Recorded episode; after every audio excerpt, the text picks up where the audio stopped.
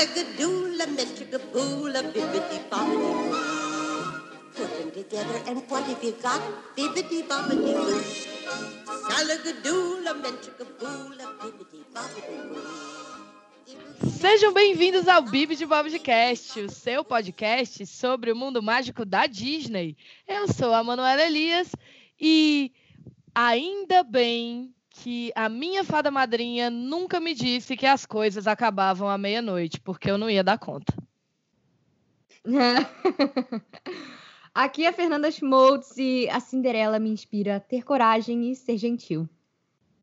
Hoje a gente tem uma presença super especial aqui no programa. Essa quarentena tá assim maravilhosa para as colaborações e eu tenho muito orgulho de trazer aqui para o nosso podcast a minha amiga, que é uma verdadeira princesa da Disney do mundo real. A Manu do Futuro vem aqui avisar para vocês que esse episódio teve uns probleminhas no áudio. Então eu vou anunciar aqui o nome da nossa convidada, a querida Itauana Ciribelli. Fala aí, Ita. Olá, tudo bom, Manu? Tudo bom, Fernanda?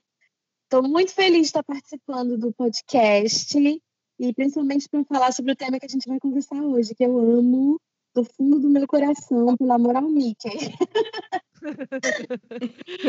É isso mesmo, gente. Hoje a gente vai falar sobre a princesa que salvou o rato depois de uma enorme crise financeira, que envolveu não só a Segunda Guerra Mundial, como uma greve de animadores, e foi o segundo filme e a segunda princesa a realmente dar muito retorno para a Disney, a realmente fazer aí o nosso estúdio um dos nossos estúdios favoritos de animação se tornarem o que são hoje. A gente vai falar dos 70 anos, porque além de tudo ela está de aniversário da Cinderela, né? Vocês sempre pedem para a gente trazer princesas clássicas aqui e hoje a gente vai comemorar aí os 70 anos da Cinderela com vocês. Pois é, pois é. E a gente está muito feliz de ter a Itaúana aqui com a gente. Então a gente espera que, que vocês se divirtam, porque vai ser um programa super especial. Mas antes, e-mails! Now means a. But the that does the job is bibbidi bobbidi boo.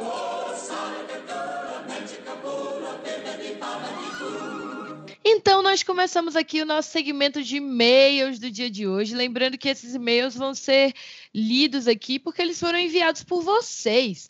Então, se vocês quiserem mandar uma mensagem para a gente, para a gente ler o e-mail de vocês aqui no podcast, manda uma mensagem lá no bibdebobdecast.gmail.com falando e comentando sobre os nossos episódios, o que é que você está achando do podcast, dando sugestões.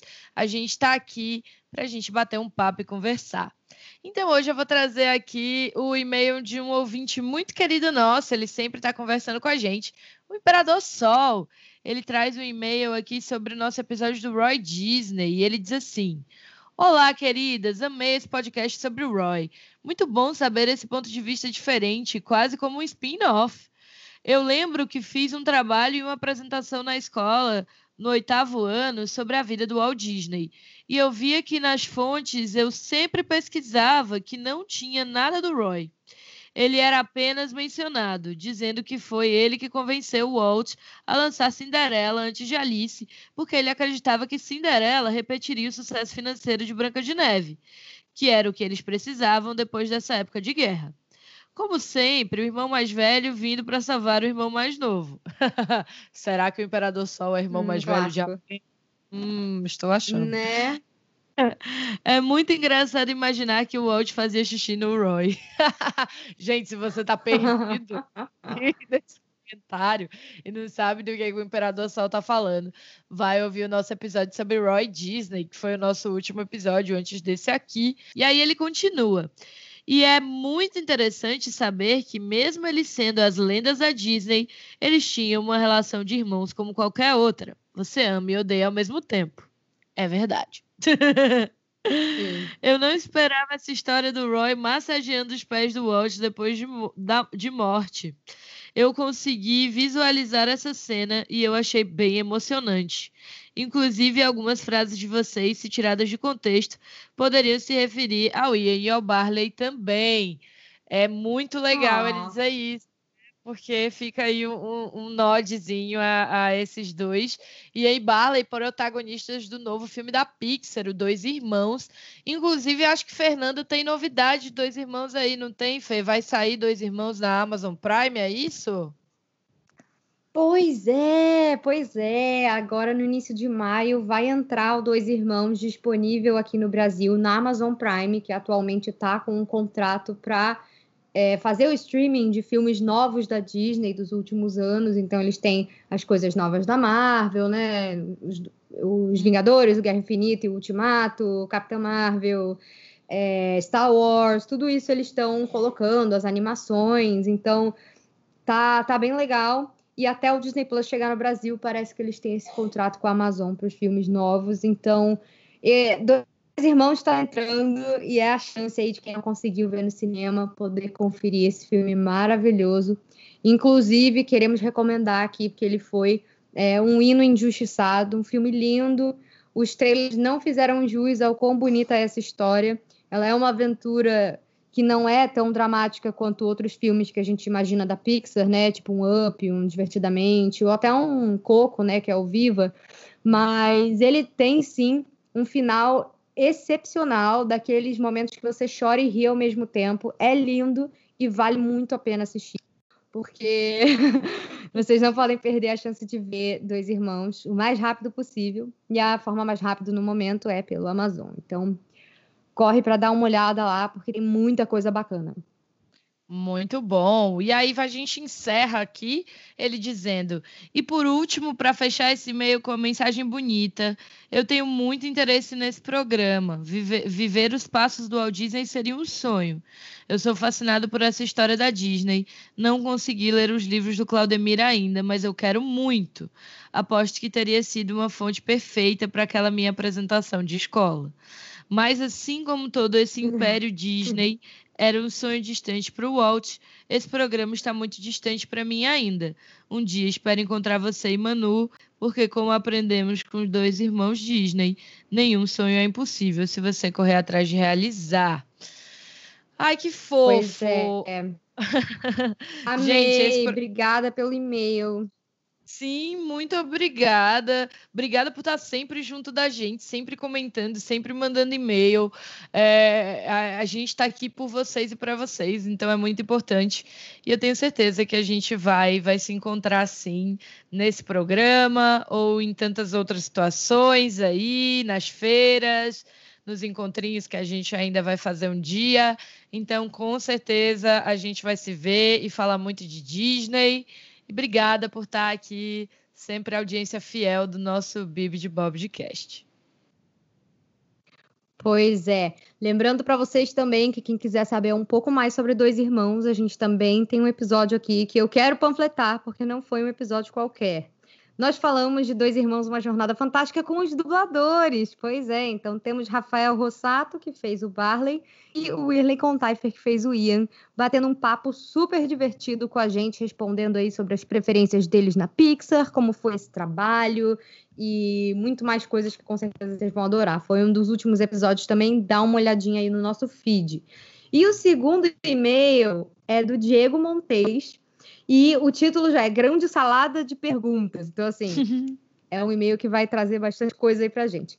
É, ele disse: Meninas do meu coração, eu descobri vocês de forma aleatória no início do isolamento, maratonei todos os podcasts e fui anotando tudo que eu queria dividir com vocês num único e-mail. Logo, espero que A. Meu poder de síntese esteja tinindo e B. Que vocês leiam com carinho esse e-mail. Eu amo o jeito que vocês apaixonadamente despejam conhecimentos e análises ricas, que, como roteirista e também ator, são muito enriquecedores para mim.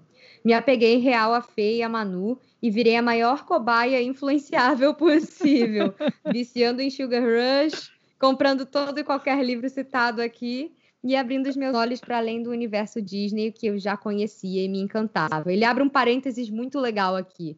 Ele disse: Trabalhei no Disney Channel recentemente, então pensa que alegria foi dizer: Oi, eu sou o Diego Montes e você está vendo o Disney Channel. Querido, é o sonho da minha vida isso. Da minha também, eu fico treinando Contrata, desenhar. gente, compra. compra, Ah. compra o vídeo de Cash, rato, por favor. Imaginou? Eu quero aparecer na Disney Channel. Olha, a inveja foi grande aqui, viu, querido? Mas parabéns, você merece muito. Seu trabalho é maravilhoso também. É, e ele diz: Meus parabéns, o trabalho de vocês faz a diferença e definitivamente vocês são companhias amadas. Ai, que coisa boa de ouvir, né, Manu? Amiga, pera, repete essa última frase que cortou tudo. Repete meus parabéns. Uh, ok. E aí ele diz: Meus parabéns, o trabalho de vocês faz a diferença e definitivamente vocês são companhias amadas aqui na minha quarentena. Olha que coisa boa, Manu. Ai, meu Deus. Gente, é para isso que a gente está aqui, entendeu? É para isso que a gente está aqui. Exatamente. Nossa, muito legal o e-mail dele. E ele fez algumas anotações aqui e algumas perguntinhas. O que der aí para a gente responder, a gente responde. O que não der, a gente faz um programa depois, né, Manu? Que o que não Sim. falta é atender pedido de vocês. Mas, enfim, é... ele falou aqui, lembrando que é uma salada de todos os episódios. Uh, vamos lá. a primeira coisa, ele falou: eu imploro, eu imploro um podcast só dos flops. Planeta do Tesouro, nem que a vaca tussa e o meu favorito, o Atlante. Gente, eu estou super a favor. Eu Vai. Amo o Planeta do Tesouro. Eu gosto muito do Atlantis. Eu super por mim, super topo, tá fechado. Uhum, com certeza. Gente, amo. Todo mundo pede podcast dos flops, hein, Manu? Acho que a gente tem que pensar nisso. Bom, mas ele também fala: fiquei intrigado com a opinião da, Malu, da Manu sobre Aladdin live action.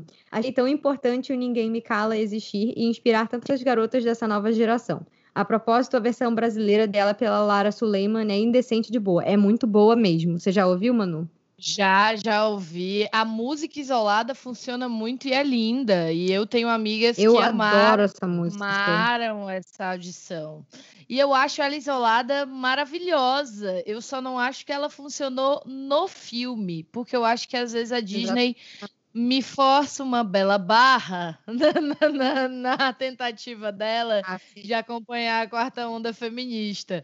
Então, assim, se ela queria botar aquela música naquele filme, ela tinha que ter me construído um contexto melhor para ela fazer o que ela fez. Então, é uma música que acabou e que não enfraquecesse o vilão Isso. na hora que vai começar o terceiro ato, né? Porque o terceiro Isso. ato é muito do Jafar. E, nossa, e ela fez o Jafar de trouxa lá, entendeu? Antes mesmo de começar a treta, ela pisou, pisou no Jafar. O que é ótimo, mas o andamento do filme não é gente. ótimo, entendeu? Então, assim, Exato. Disney, ajuda nós. Ajuda nós. Pois vamos é, fazer. É, a... é, refina esse roteiro, Disney. É, vamos fazer a coisa direitinho para que tudo fique muito amarradinho. Então eu amo a ideia da música, a execução musical é bonita em, em português e inglês também, mas a, a música ela cria uma cisão no filme que não justifica. Assim, a Jasmine, ela, ela já é foda. Opa, falei aqui uma palavra. Ela já é Eita. uma princesa incrível que ela diz, né? I'm no prize to be won, né? Eu não sou prêmio de ninguém. Hum, ela hum. fala isso próprio pai dela. Então ela já é badass, ela não precisa de uma música inteira para dizer isso. E se ela vai ter uma música nova para dizer isso, Disney, bota essa música no contexto correto e de uma maneira, né, amarra esse arco, amor. Então é, é isso, mas pois é, pois super é. importante ter uma representatividade musical, musical. né? Então é isso, vamos lá para a uhum. próxima. Ó, oh, ele também falou: assisti Tarzan recentemente e não vi a cena da sombra dele enforcado. Perdi comendo Doritos ou tiraram recentemente? Eu acho de que você perdeu comendo Doritos, porque eu lembro dessa cena de quando eu era criança vendo VHS, assim. É, era um negócio bem perturbador para mim. É porque é muito rápido. Ele cai, você vê a sombra, dá um flashzinho e aí começa uma chuva e aí você não consegue mais ver direito, porque até a Disney tem que, né? Tomar um cuidado aí para não traumatizar muito as criancinhas. Quem fazia isso era o tio Walt mesmo, mas nos anos 90 ele já estava um pouco mais light, né? Exato. Mas é porque eu vi Tarzan tantas e tantas e tantas vezes, que era uma das fitas também que eu mais via. Esses filmes do final da Renascença era quando eu já tinha mais noção de quem eu era, eu já, já me via como gente. Então eu vi eles mais e eu lembro mais deles. Acho que é por isso. Mas quem viu pouco, viu uma vez ou outra, É, provavelmente pode ter perdido. Realmente só um negocinho que pisca e aí segue adiante.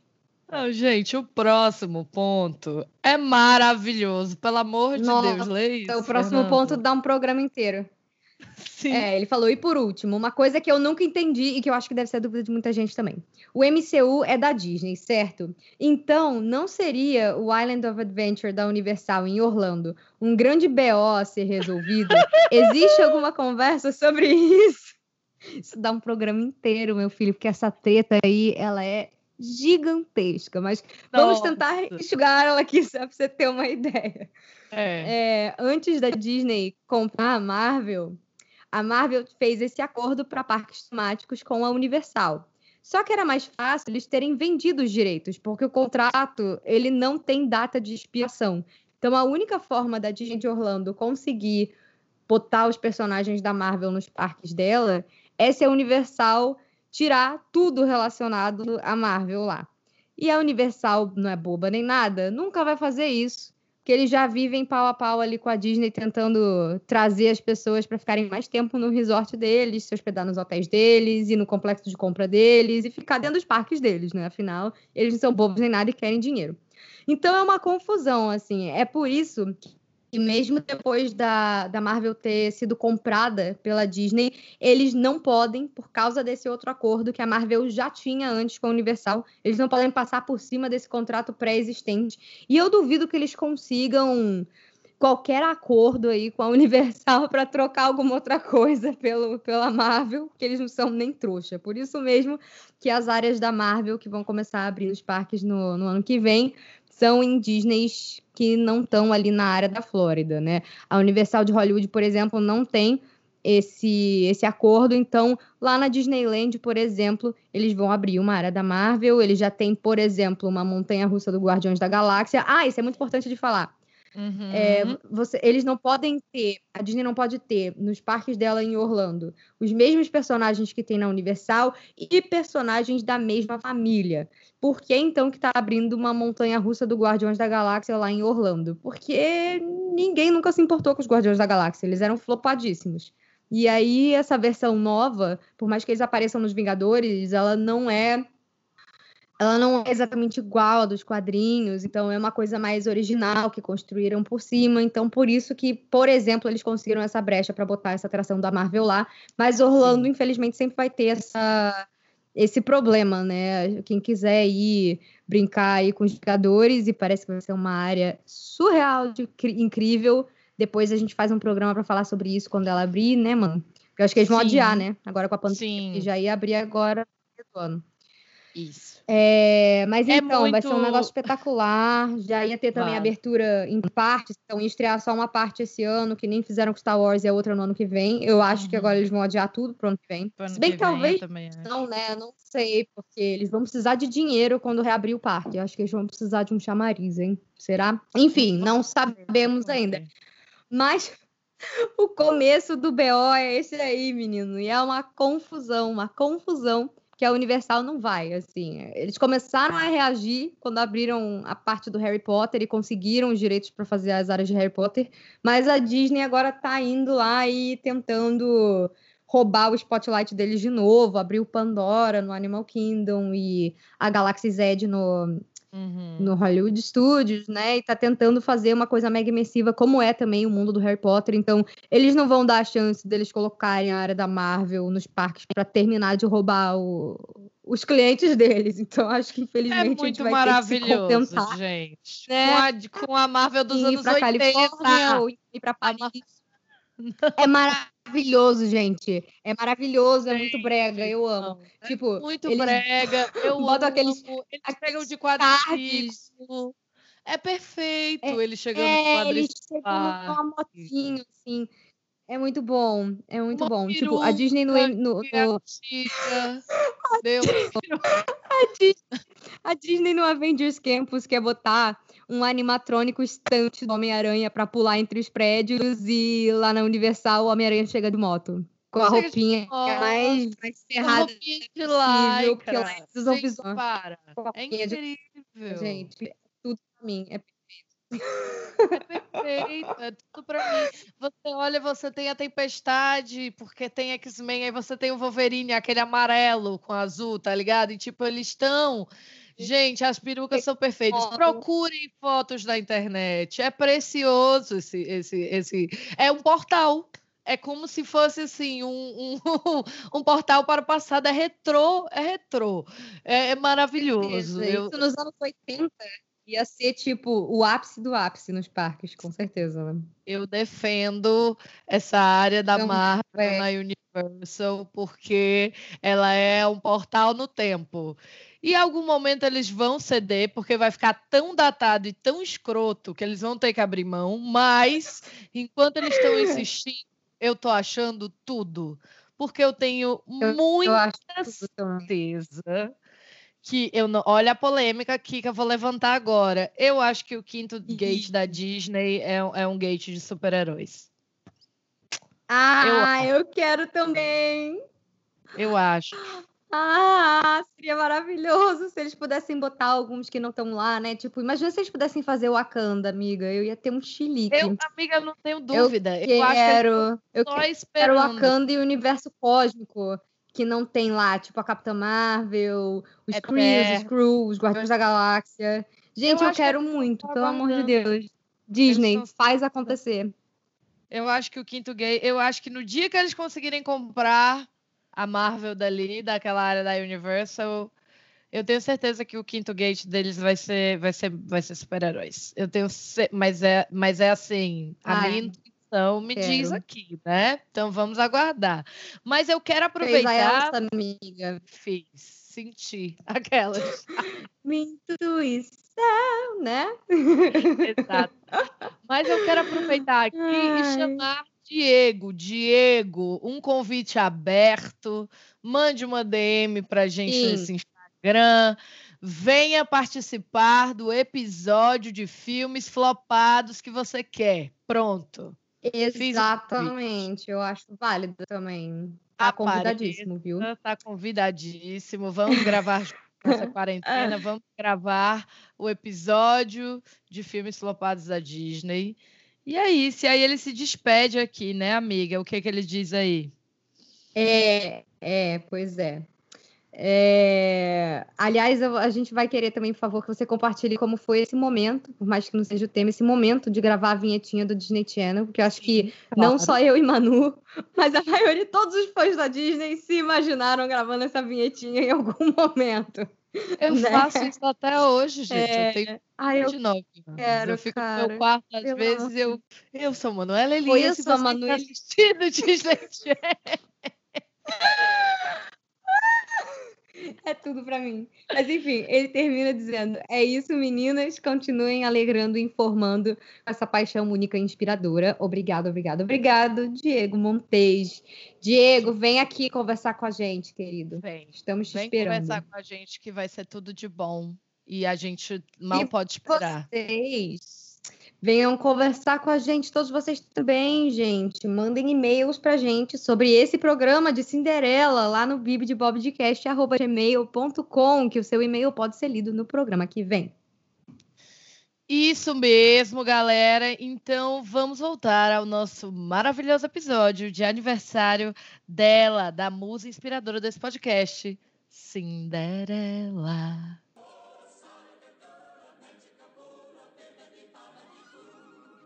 Então, galera, a gente está aqui para começar o nosso episódio de hoje e lembrando aí os primórdios do Bip de Podcast, nós vamos falar um pouco sobre a Cinderela nos parques, né? A Cinderela que tem aí.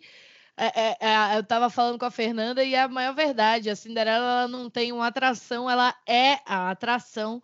Porque o que é que todo mundo pensa quando vira aquela esquininha ali da entrada do Magic Kingdom. Pensa o quê? Vou ver o castelo da Cinderela. Não é vou ver o castelo pois da é. Bela Adormecida, entendeu? Cinderela já começa como? Ostentando, não é mesmo? E eu acho, assim, que foi uma escolha muito boa. Até eu estava revendo o filme ontem, coincidentemente. É realmente impactante, assim. É, essa princesa e o filme dela realmente é, é muito sobre, sobre sonho, sobre. E eu tava reparando uma coisa incrível também, que muita gente acha que as princesas clássicas só ah, ficavam lá até que eram salvadas por macho e nananã. Vocês já perceberam, gente, que a Cinderela não queria um boy, que só aconteceu?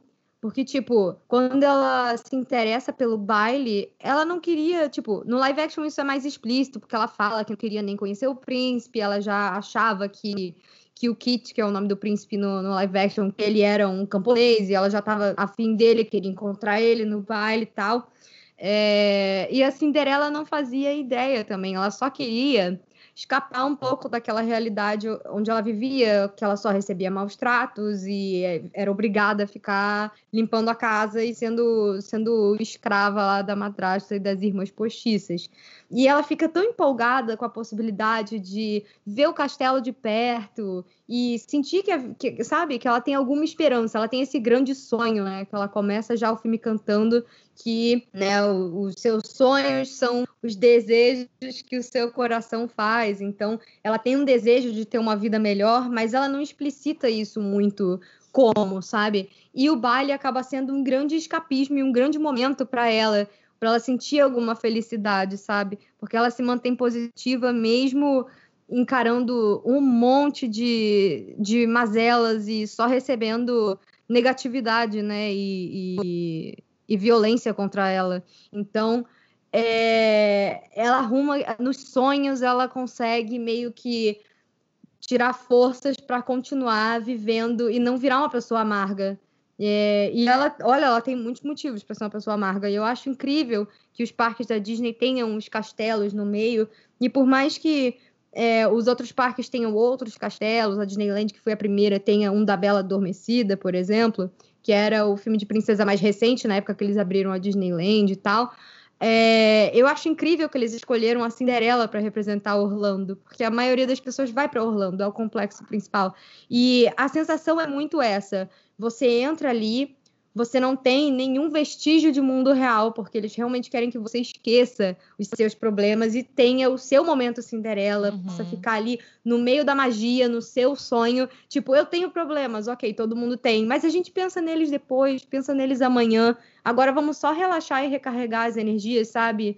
E, e sentir essa felicidade, se sentir criança de novo. E eu acho que o Castelo da Cinderela em Orlando, ele é bem o ápice disso mesmo, né, Manu? Que tem muita coisa é. legal é. lá dentro, inclusive, outras experiências que você pode fazer, uhum. que são realmente saídas de um filme mágico. Parece que a fada madrinha realmente veio te, te prestar uma visitinha e te dar uma ajuda, né?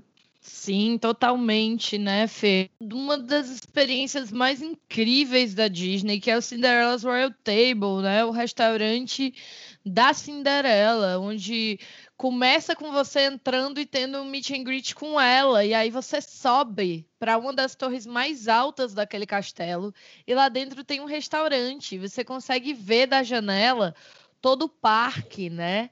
Você pode assistir os fogos de lá de dentro, né? O Happily Ever After durante o jantar você pode ver de lá, de dentro do castelo. Então, para quem sempre quis subir no castelo, você pode. É só você tomar café da manhã, almoçar ou jantar no Cinderella's Royal Table. Você vai ter um meet and greet com a Cinderela. A foto desse meet and greet vem num postal especial, né? Numa embalagem linda e é uma foto de toda a família. É um keepsake muito bonito. E lá você Sim. vai ter o um encontro com as princesas. Elas vão girando As de outras princesas, né? né? Isso, e aí você tem e de tem tudo. Tem princesa clássica, tudo, tem princesa tem mais Mulan, moderna, né, mano? É, cada dia e refeição depende, né? Mas tem Ariel, tem Branca é. de Neve, tem Rapunzel, tem Mulan, tem tem de tudo. Olha, é uma experiência mágica, muito incrível. Eu já tive o prazer de, de fazer algumas vezes em algumas refeições eu diferentes. Eu quero muito. E aí, é, além do Cinderella Royal Table, você tem ali grudadinho no castelo a Bibiri Bobri Boutique, que é uma boutique de transformação. Você tem as fadas madrinhas, que são as Gente. cast members, né? Que fazem aí o dia de é. princesa é. Disney Style das meninas. Crianças. Né? Isso, né? até 12 anos, se eu não me engano. Acho que 12 Gente. é o limite. E você pode contratar vários, vários pacotes. pacotes, né? É, Uhum. vários E pacotes. você pode se transformar na princesa que você quiser. Eles têm os kits de todas as princesas Sim. lá. Então, pode ir desde ah, eles vão te vestir e ajeitar seu cabelo, até cabelo, maquiagem e acessórios. Tem várias opções. É, quem estiver indo para Disney, dá uma olhadinha no, no site deles ou no My Disney Experience quando reabrir, né? Porque é uma experiência assim que para as crianças deve ser incrível, realmente, elas ficarem passeando pelo parque vestidas de princesa, serem tratadas como princesas. Elas ganham toda uma atenção especial também dos outros cast members na rua, sabe? É um de princesa mesmo. Mas eu acho que principalmente para os pais também, né? Que você Ah, é. vê a sua filha se transformar numa princesa, eu fico toda arrepiada só de pensar, gente. Eu vou chorar muito. É, Então é isso. sim. E Cinderela Cindy aparece, né? Ela aparece em shows em frente ao castelo durante o dia. Ela aparece na parada, né? Na Festival of Fantasy. Ela aparece no Fantasmic. Ela aparece é, na projeção, no castelo, no, em, em- em alguns momentos específicos. O parque é dela, né? Ela mora lá. Ela tá sempre É. lá. E para finalizar, eu queria dizer uma coisa. Vocês sabiam que tem uma suíte da Cinderela dentro daquele castelo? E que essa suíte, Gente. ela existe por causa do Year of a Million Dreams? Isso mesmo. O Year of a Million Dreams foi um ano que a Disney fez no aniversário dela, onde eu acho que foi 50 anos da Disneyland, Califórnia. Onde Hum. ela pegou e realizou um milhão de sonhos em um ano em Disneys do mundo inteiro. E aí ela criou a suíte da Cinderela para botar uma para dar de presente como um sonho uma pessoa que queria passar uma noite no castelo da Cinderela. Então, Gente, que incrível. a suíte surgiu pro Year of a Million Dreams e continua até hoje. Você não pode pagar para dormir lá. A Disney tem que te convidar para dormir lá. É uma suíte lindíssima. Hoje em dia ela já está bem divulgada aí. Tem até youtuber brasileiro que já foi convidado para conhecer, não para dormir Tem. Nessa suíte. Então vocês podem procurar aí no, no YouTube Suíte da Cinderela no Castelo. Vocês vão encontrar vários vídeos. E é uma suíte E babar que nem a gente. lindíssima, lindíssima. O elevador, tem o sapatinho de cristal dela lá. Os quadros contam a história da Cinderela. É insano de bonito, assim. E é a coisa mais surreal. linda e é o, o segredo mais mal guardado da Disney. Mas é, a Cinderela também tem uma suíte no seu castelo que recebe convidados muito, muito, muito, muito especiais da Disney. É É. É, Não, Infelizmente, não importa o dinheiro que você queira pagar, eles não aceitam. É muito triste. É, Enfim. o que torna a coisa toda mais especial ainda, não é mesmo? Aquelas. Uhum. Mas Sim. é isso. A Cinderela pode ser encontrada é, em alguns outros pontos. Eu acho que ela está no Arcachers, no Epcot. É, eu acho Sim. que às vezes no Halloween ela vem com o príncipe encontrar, mas a gente não vai detalhar isso aqui, porque senão a gente passaria Uhum. E nós temos um Horas. né? E nós temos um aniversário para comemorar, que é o aniversário de Cindy. Sim. Então, já estamos atrasadas para esse baile. Vamos para o nosso episódio especial de aniversário da Cinderela. Isso aí. Agora que a gente está de volta aqui dos nossos e-mails, eu acho que é legal a gente que está recebendo aqui a Itauana, deixar ela falar um pouquinho e se apresentar para vocês, porque eu tenho certeza que vocês já conhecem essa voz. Conta pra gente, Ita, quem você é, o que que você faz? Então, eu sou cantora, atriz e dubladora. É, o, o convite para estar aqui com vocês hoje é porque eu fiz a voz da Cinderela, a voz cantada, no filme Cinderela 3, e no Princesas on Princesas é, Disney on todas as vezes que a Cinderela apareceu cantando. É, e daí, eu sou... O meu maior sonho, né, que eu sou uma realizadora de sonhos, meu maior sonho de criança era ter a minha voz uma princesa da Disney. Eu assistia os filmes e dizia, quando eu crescer, eu quero me ouvir nesses desenhos. E consegui realizar esse sonho do Banda Cinderela, e foi um dos momentos mais mágicos da minha vida. Olá! Eu tô aqui mais uma vez para dizer que quando a gente gravou esse episódio, o áudio não tinha ficado tão falhado assim. Isso foi uma coisa que a gente percebeu depois na renderização da gravação. E aí eu peço desculpas a vocês por essa falha no áudio, mas o episódio está tão bonito, tão inspirador, que a gente decidiu não gravar ele de novo. Então eu peço a força de vocês para dar mais atenção ao conteúdo do episódio do que à qualidade dele nesse momento. O áudio da Ita fica falhado algumas vezes por causa da conexão com a internet. Ela está num lugar ermo, então a conexão é meio complicada por lá. Mas vale muito, muito a pena curtir o episódio mesmo assim. Obrigada desde já e desculpa por esse probleminha aí no áudio. Ai, que incrível, Ita. Então, assim, você tinha esse sonho desde criança de ter a sua voz numa princesa da Disney. E aí você, bom, você conseguiu realizar o seu sonho, né? E aí como é que é esse processo de trabalhar um pouco com essa, você falou que você é uma realizadora de sonhos. Como é que é esse processo de trabalhar um pouco com essa realização de sonhos? Então, eu comecei a sonhar desde criança e eu sempre fui apaixonada pelo Walt Disney porque eu reconheci ele como um sonhador e um realizador. E ele foi sempre a minha inspiração. Eu queria, como eu falei, dublar uma princesa da Disney, queria apresentar o meu programa infantil. Eu tinha certeza que essas coisas iam acontecer. Isso eu tinha uns oito anos de idade. E então eu comecei a seguir intuitivamente um, um projeto, eu coloquei como propósito de vida realizar os meus sonhos, e bem inspirada nessa coisa do Walt Disney mesmo, dos filmes do Walt Disney, uhum. que ele sempre fala, a própria Cinderela, ela, ela continua sonhando, e por mais que ela tenha uma vida bem ruim no caso dela, né, ela nunca deixa de sonhar, e ela começa o filme cantando sobre é, o sonho manter ela viva, né, manter uhum. ela feliz, imaginar que aquilo vai acontecer, e, e vai acontecer. E o Pinóquio também, né, que a gente fala da, do, da estrelinha, da fada. Então, uhum. eu segui muito intimamente esses conselhos do, do Walt Disney e, e, tive a minha metodologia de me preparar antes, de fazer essa pesquisa do tipo, o que, que eu preciso quando eu crescer? Ah, você tem que ser dubladora? Dublador é o quê? Ator? Ah, eu tenho que ser atriz, então comecei a fazer teatro. Eu segui esse passo a passo. Tudo que eu precisaria, eu estudei as princesas, estudei o, é, como eu queria trabalhar na Disney, eu estudei é, como as pessoas da Disney é, quem, quem trabalhava na Disney?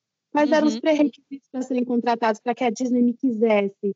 Então, eu descobri a questão do sorriso. Que bom que eu tinha já naturalmente as características que a empresa gosta, né? Sim. E, depois que eu assinei os contratos, eu achei super legal, tipo, os contratos, as cláusulas da Disney, que você é obrigado a sorrir para qualquer pessoa que você cruzar o olhar. E eu achei o máximo, porque eu já tinha me treinado para isso. Então, é, eu descobri esse método de realização de sonhos. E graças ao Mickey, eu Sim. consegui realizar todos os meus sonhos antes dos 28 anos de idade. Então, realmente, eu dublei a Cinderela. O primeiro filme que eu cantei foi o Bambi 2, que é, é, saiu no cinema, então eu ouvi minha voz no cinema. E depois Nossa. eu consegui um programa da, na Disney, da Floricultura da Nana, no Disney Channel, no Disney Junior, Antes disso, eu cantei com o Thiago Fragoso, Você é a música do Resto Música 2. Eu fiz shows com o Mickey, eu virei amiga do Mickey. Sabe aqueles shows do parque da Disney? Eu fazia no Brasil, em São Paulo. Então, eu era o Mickey e falava, olá, amiga! E eu, Mickey! Aquele showzinho, show do Mickey, show do Donald, Pateta. Eu cantei para Bela e a Fera dançarem, eu era uma contadora de histórias da Disney nos shows. Então, é, também fiz um bib de Bob de Bull para a Cinderela aparecer para as crianças, e aí é, fazer esse intermédio, essa mágica, para que as crianças entrassem em contato com as princesas e fizessem o, o, é, o meet and greet, né? E também Sim. com o Mickey, com os personagens. Isso foi muito mágico. E foram coisas idealizadas na minha mente no, no, caso dos shows, não exatamente isso. O que eu queria era ser amiga das princesas, estar em contato com elas, cantar com Mickey. E tudo isso de fato aconteceu. E aconteceu de uma forma muito melhor do que eu tinha imaginado.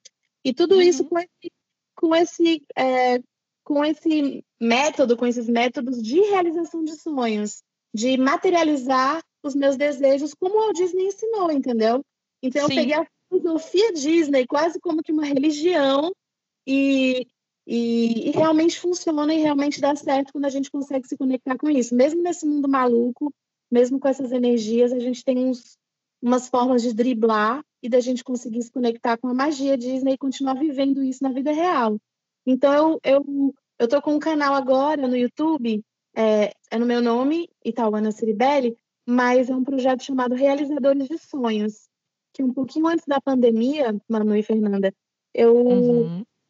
me senti que eu tinha realmente que compartilhar, porque desde 2012 que eu já estava com isso tudo organizado, mas eu, eu me sentia meio Ó, me senti a Mary Poppins agora, falando com vocês. E um passarinho pousou aqui na janela e começou a cantar para mim. Disney na vida. É muita, muita. É, então eu senti que realmente é, eu, eu deveria compartilhar isso, sentindo como se isso fosse o melhor de mim. Conseguir manter Sim. essa magia, conseguir é, entrar nessa, materializar o, os desejos e os pensamentos e eu vejo tanta gente que é apaixonada pela Disney, que se inspira tanto com ele e, e, e não consegue ainda é, materializar e, e realizar os, os, desejos e os sonhos, né? Então, eu estou com esse projeto que eu queria até convidar vocês para fazerem parte. É, eu, eu, já por... faço, só queria dizer, hum. é tudo de bom, ah, tá, claro. gente? Sigam, é, sigam aí, tá lá no YouTube e é muito maravilhoso você estar tá conectado com alguém que tem assim a energia que a Itauana tem, gente. Eu conheço ela, né? Falei aqui no começo do podcast, ela é minha amiga pessoal mesmo. A gente já trabalhou juntas algumas vezes. E aí, os nossos caminhos se cruzaram pela arte e a gente permaneceu juntas aí por afinidade. E é muito lindo você ter uma professora tão cheia de luz, viu, gente? Vale a pena. Sigam lá que esse projeto só tem a trazer coisas boas para todo mundo, tenho certeza. Ai, que bom, fico feliz. a minha intenção é que a gente aumente o número de sonhadores e realizadores no mundo e que a gente Sim. faça simplesmente é, de a gente se ajudar. Porque às vezes o sonho de uma uhum. pessoa, a gente não realiza sonho só, né? É, a gente, Sim. todos somos um e a gente faz parte de, um, de, um, de uma unidade.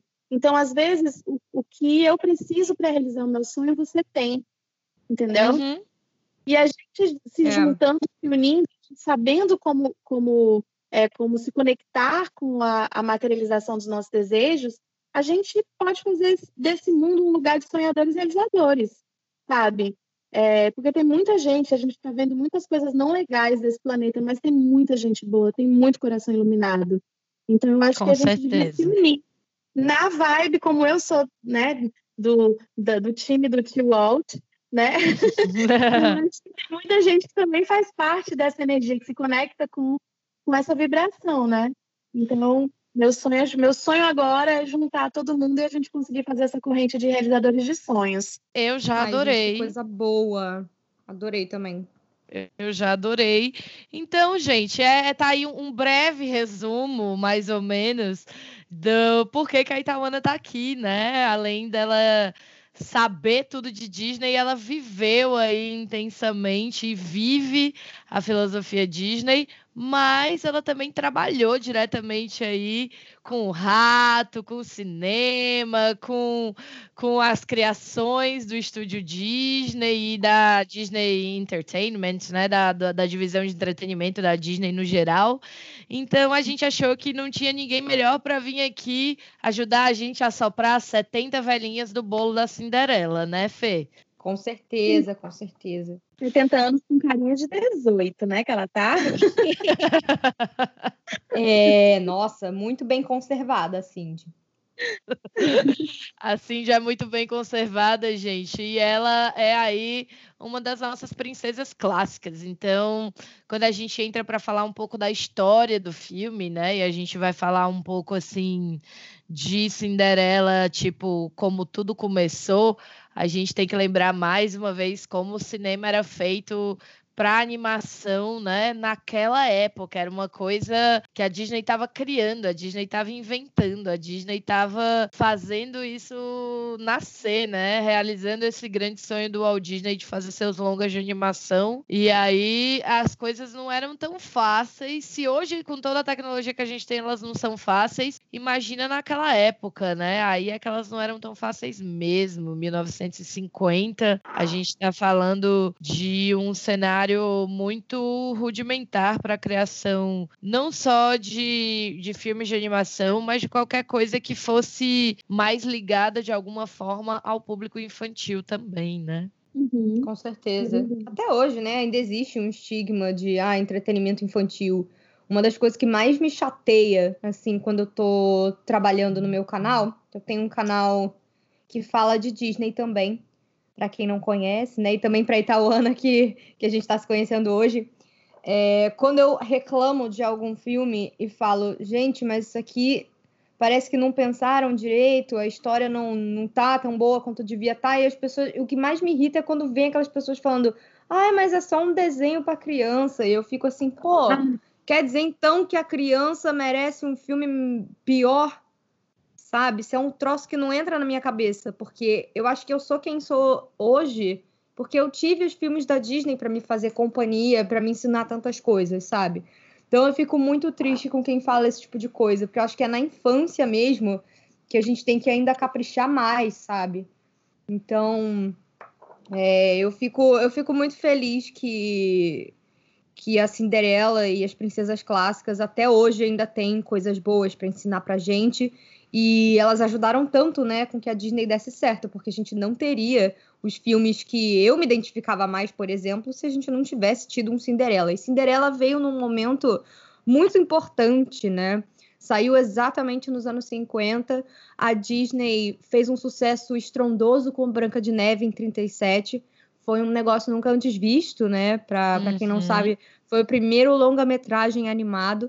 Antigamente, uhum. é, não só Walt, mas todo mundo que fazia desenho é, faziam aqueles curtinhas que passavam antes dos filmes no cinema, coisa de 5 a 7 minutinhos, 7 já era considerado longo, que era o uhum. tamanho do rolo, né?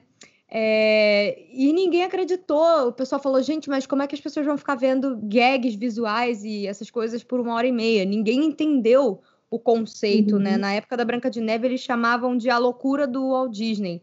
E é muito engraçado, assim, porque é, falam que na Premiere, na hora que os, os anões estão em volta ali do, do caixão de vidro da Branca de Neve, que todo mundo estava chorando, sabe? Eles aplicaram uhum. essa, essa coisa de você construir um roteiro como você construiria para um filme live action, só que numa animação.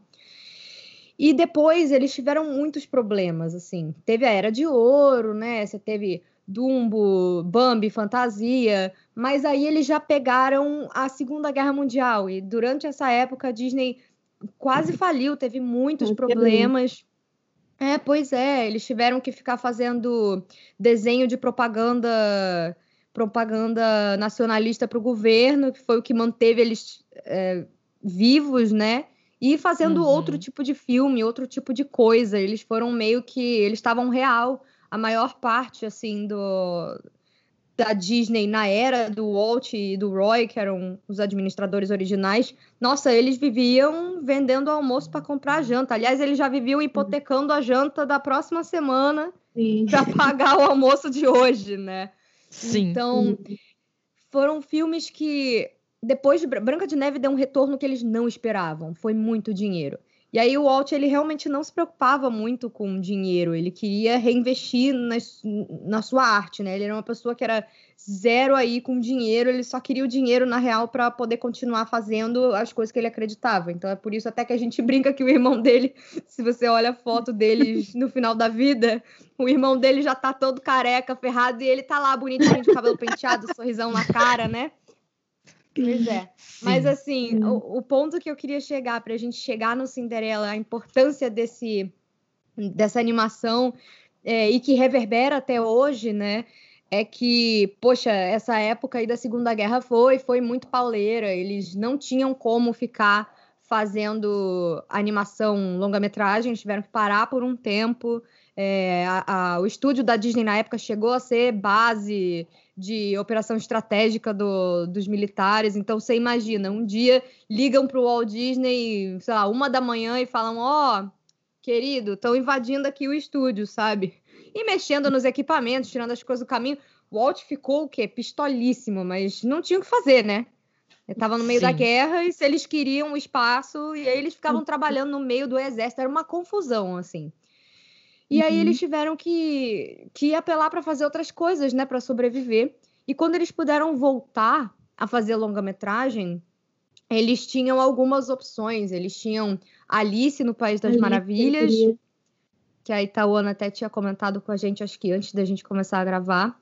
Alice já era um plano dele há muito tempo, né? Ele, antes mesmo dele fundar a Disney, numa das outras empresas de animação que ele teve, ele teve essa, essa série de, de curtas que eram híbridos, né? Tinha essa menininha, era o Alice Comedies, ele já, já brincava com isso de- da Alice, né? Ele Uhum. tinha uma Alice de carne e osso e ele botava ela para interagir com, com os seres do, do País das Maravilhas em desenho. Então já era uma coisa que, que ele é, já conhecia, né? Uma história que ele já tava, já tinha vontade de fazer, né? E Uhum. Peter Pan também era uma que ele queria bastante fazer. E aí chegou a opção da Cinderela. E o engraçado é que foi o Walt mesmo que virou e falou: Não, olha, eu acho que quando acabou a guerra, né, eles podiam fazer alguma coisa. Ele falou: Não, eu acho que dessas histórias, a Cinderela tem. Tem mais, acho que tem mais urgência, tem mais importância pra gente fazer agora. Acho que vai ser melhor. E Uhum. não deu outra, né? Porque já estavam ali começando a colher esses frutos do, do pós-guerra e tentar crescer de novo a economia, a sociedade. E Cinderela trouxe essa magia, né? E Cinderela veio bem nesse momento, né? Para falar sobre realização de sonhos, sobre ah, passamos pelo pior aqui, mas dias melhores virão. E foi o segundo filme da Disney, depois de Branca de Neve, olha a coincidência, né? Que deu um super lucro para eles.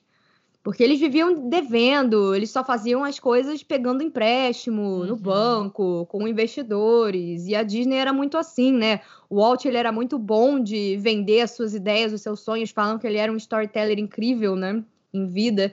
E Uhum. aí que ele convencia todo mundo com, com o seu plano, e, e aí cabia o irmão dele fazer com que assinassem os cheques, né?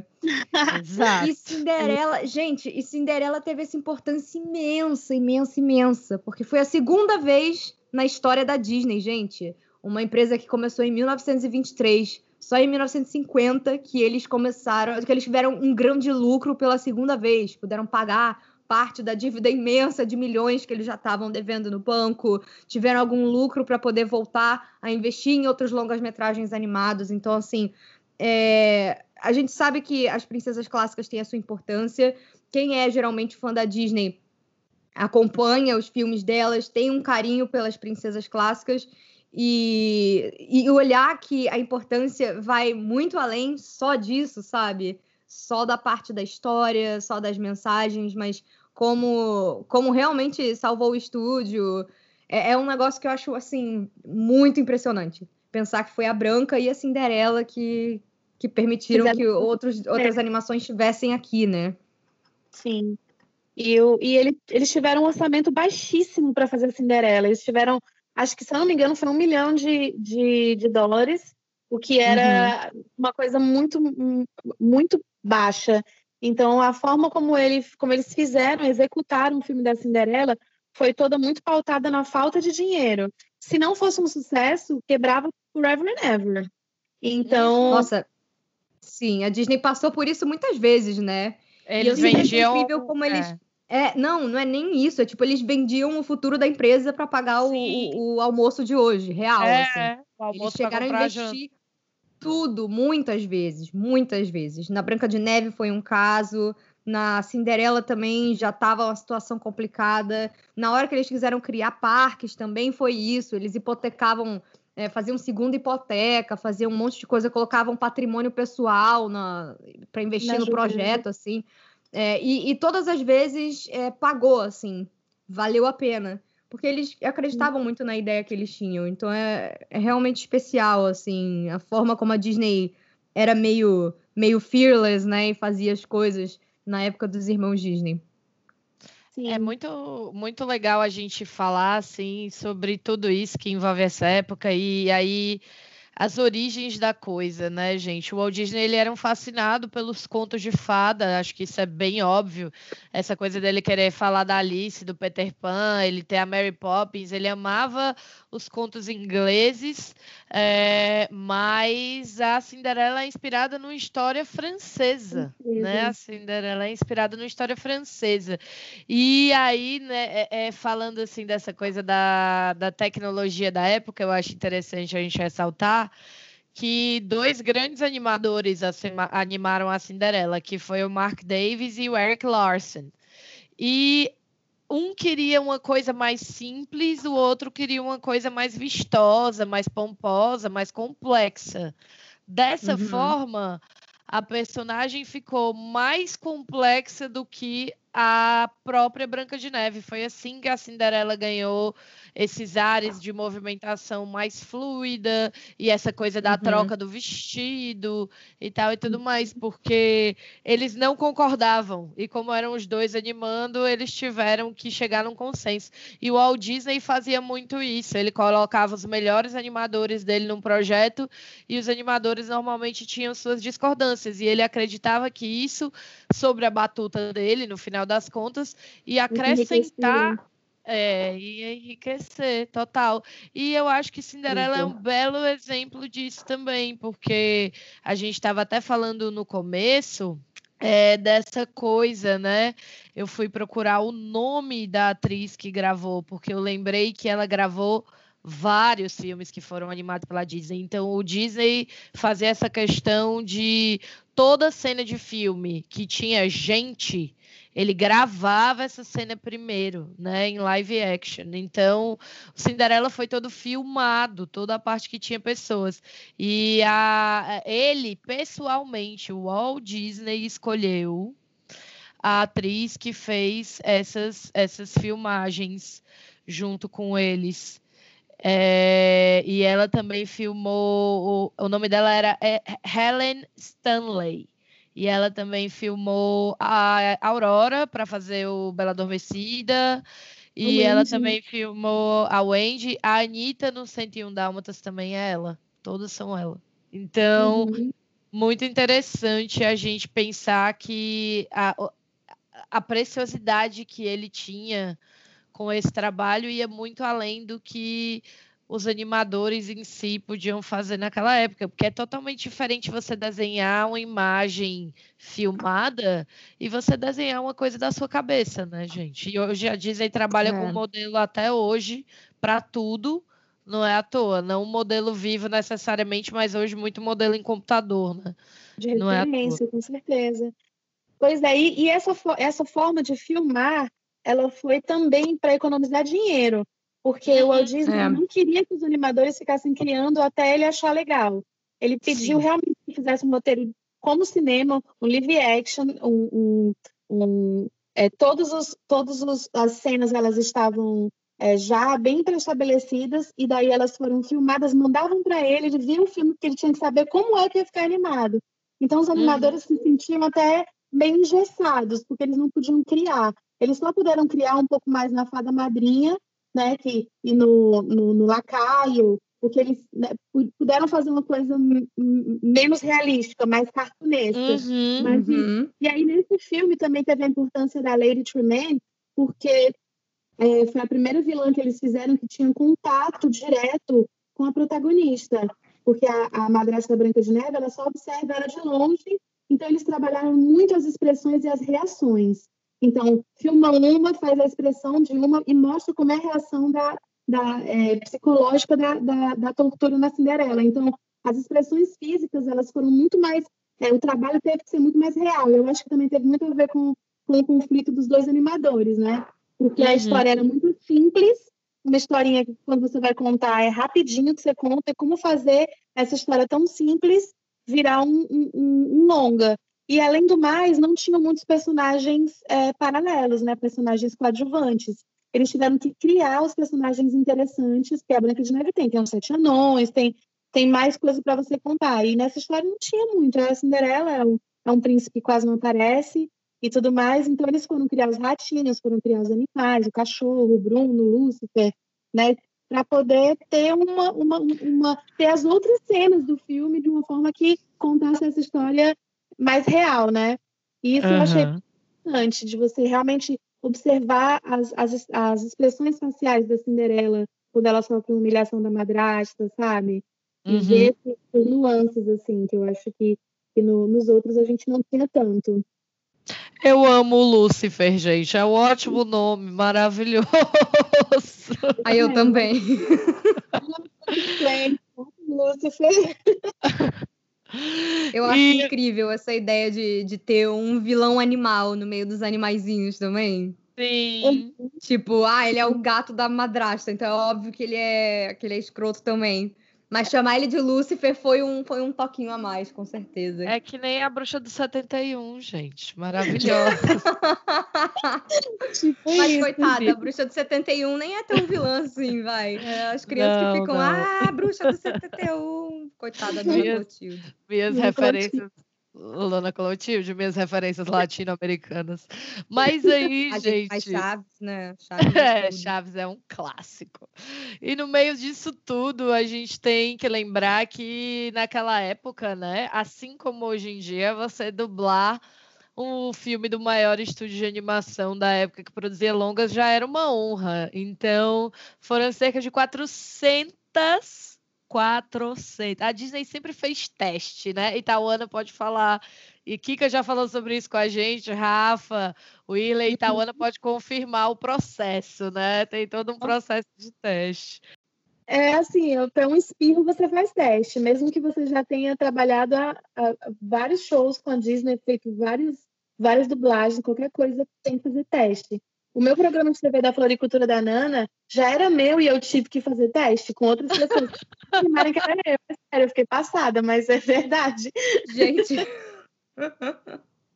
Sem limites para testes, então já sabemos. Pois, gente, foram 400 400 assim dubladoras, atrizes, aspirantes aí a vozes da Cinderela é, fizeram audição para o papel da Cinderela e nessa época a audição não era com os produtores, com os diretores, era com o próprio, com ele mesmo, o Walt Disney, né? Que escolheu a Eileen Woods, a voz americana da, da primeira Cinderela. Ela era cantora de rádio na época e ela não sabia de nada. Ela não sabia de nada. Um dia, uns colegas dela disseram assim: ai canta uma música aqui da Cinderela. Ela cantou a, ela cantou a música e aí é, os amigos dela mandaram isso pro escritório do Disney, né? Ele escutou e disse imediatamente, dizem que ele disse não, é ela mesma, essa é a voz da Cinderela. E aí ele deu uma ligada para ela e falou: oh, "Vamos lá que vai vai rolar, vai dar certo". E aí é muito louco você imaginar você receber uma ligação do Walt Disney dizendo: Oi, bom dia, tudo bom? Você quer ser a minha próxima princesa? E aí? É, já pensou? Eu pensei. Amiga, você pensou e só não foi ele que ligou porque ele não estava mais aqui, né? Não é mesmo? Você foi lá e fez dar certo, mas eu acho que é, é isso transporta a gente mais ainda para essa época em que ele estava pessoalmente envolvido com, com essas escolhas e com esse sucesso e com isso tudo. Então é muito interessante a gente pensar nisso quando a gente fala desses primeiros filmes aí da era clássica que impactaram tão profundamente o estúdio, né, gente? Porque assim, a gente gosta de Bambi, de Pinóquio, de desses filmes que são da era de ouro, mas as princesas clássicas, né, elas são as princesas clássicas e, e é o castelo da Cinderela que habita as nossas mentes quando a gente pensa em Disney, né? Então, isso é muito muito mágico assim, carrega toda essa aura de por que, por que estamos aqui, né? Sim, com, com certeza. certeza. Eu achei legal quando eu fui dublar a Cinderela, que eu tive um direcionamento muito específico de, de personalidade. Então, é, eu comecei a cantar do meu jeito, e ele falou: não, não, Itamana, a Cinderela, ela, ela tem uma elegância de quem nasceu de um berço. Então, se você for, você tem que cantar até de uma forma um pouco snob. Coloca um pouco de, de, de empáfia na sua voz e você vai conseguir chegar na Cinderela. Eu achei super interessante, porque eu nunca tinha observado isso, mas se você for ver, realmente ela tem essa. Ela é muito elegante, né? No, no jeito uhum. que, ela, que ela se comporta. E aí eu tive essa, essa direção específica. Todas as vezes que eu tenho que cantar Cinderela, eu já tenho que me montar, né? Deixar a postura ereta e cantar, tipo, meio blasé, assim, sabe? Isso é muito, isso é muito incrível, porque eu acho que é isso que faz a diferença, né? É essa coisa da personalidade da Cinderela é uma coisa que eles construíram com muito cuidado, porque a Cinderela é uma personagem que passa por abusos emocionais e até físicos, né? Muito sérios e muito grandes. Então, essa coisa dela se manter altiva, dela se manter elegante, dela, né, ir lá e, e reconstruir a vida através do amor, que é uma coisa que pra gente é meio ai, é muito tópico, né? Meio bobo. Depois a própria Disney tira onda desse lance do amor à primeira vista com o próprio Frozen e tal. Mas uhum. naquela época aquilo representava uma coisa muito importante. Né? Uhum. É, culturalmente falando, né? Do que você era capaz de suportar coisas e de ainda assim sair daquele sofrimento, levantar e reerguer sua vida, e você não precisava ficar com rancor de ninguém, e, e, você ia conseguir ser feliz, porque o rancor, a mágoa, ia te deixar parecida lá com as irmãs e com a madrasta, e não com a uhum. princesa. Uhum. O que tem vários problemas, se eu for pensar, mas como um pensamento de época faz muito sentido, né? Assim. Se a gente for parar para pensar na questão do patriarcado no filme, né?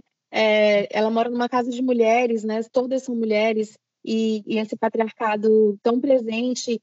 Mas a Cinderela em si, se você for analisar, ela não, em nenhum momento, ela fala do príncipe como querendo, como apaixonada, como amando o príncipe. É. Uhum. O que ela queria, na verdade, o que ela lutou para conseguir foi para ir para o baile. Ela queria Sim. ir para a festa, ela queria ser incluída nisso. Tanto que ela falou, eu, eu posso, eu, eu sou, eu, eu, tô, eu tô dentro disso. Então, não foi para encontrar um príncipe para casar com um príncipe. Ela larga o príncipe. Ela não ficou lá, ela foi embora Exato. com o príncipe. Ela queria dançar, ela queria fazer parte, ela queria a magia do, do, de ter uma noite de gala, de, de estar lá no castelo que ela, uhum. sempre, que ela sempre sonhava, ela queria fazer parte disso. Então a história da Cinderela ela queria não poder é... sair, né? Sair, sair. Porque ela quase, eu acho que no desenho ela não sai, né? Ela só não. cuida do, do jardim, do quintal e da é, casa, é, dos animais, da casa. Você não vê ela meio que indo ao mercado, ela você só vê ela limpando mesmo. No live action eles até fizeram ela poder sair um pouco, tanto que ela até encontra o príncipe, mas não sabe que ele é o príncipe. Eles já deram uma incrementada aí na, na, na história, né? Desenvolveram um pouco a mais. Mas é, eu acho lindo isso. Isso é uma coisa que depois fica famosa no, na renascença da Disney, dos personagens quererem achar o seu lugar no mundo, e muitos deles só estão querendo um pouco de liberdade mesmo. A gente, eu acho que isso como uma, como uma metáfora é muito legal, porque a gente vive aqui cercado de regras no mundo de hoje, fazendo, né, tendo que trabalhar, cuidar das coisas, se preocupar com a sua família. Se você está num relacionamento, o relacionamento tem regras não faladas também. Então, uhum. essa, essa, essa simbologia da liberdade é, é muito maneira. E por mais que fosse uma coisa meio sem querer, que eu acho que lá na época eles só queriam dizer mesmo que a Cinderela não era interesseira e não queria casar com o príncipe, porque ela não era interesseira, porque ela era pura e tal, ela conseguiu casar com o príncipe e sair das garras da, da madrasta e das irmãs. Mas uhum. eu acho que se a gente for olhar, o que eu acho lindo desses filmes clássicos da Disney é que a gente pode olhar com outros olhos sempre. Sempre tem alguma mensagem para a época moderna, sabe? Mudou muito Sim. desde a época da Branca de Neve e da Cinderela, né? É, mas essa ideia dela ela tá ali cumprindo as obrigações dela, ela queria só um momento de liberdade, só um momento para esquecer. Eu acho que é até uma coisa muito do que muita gente que ama Disney tem em relação com os parques, né? Aquela coisa de você querer é, esquecer um pouco os seus problemas e uhum. se divertir como uhum. se você fosse criança. Eu acho que esse desejo da Cinderela hoje em dia é, é, significa muito isso para mim, sabe?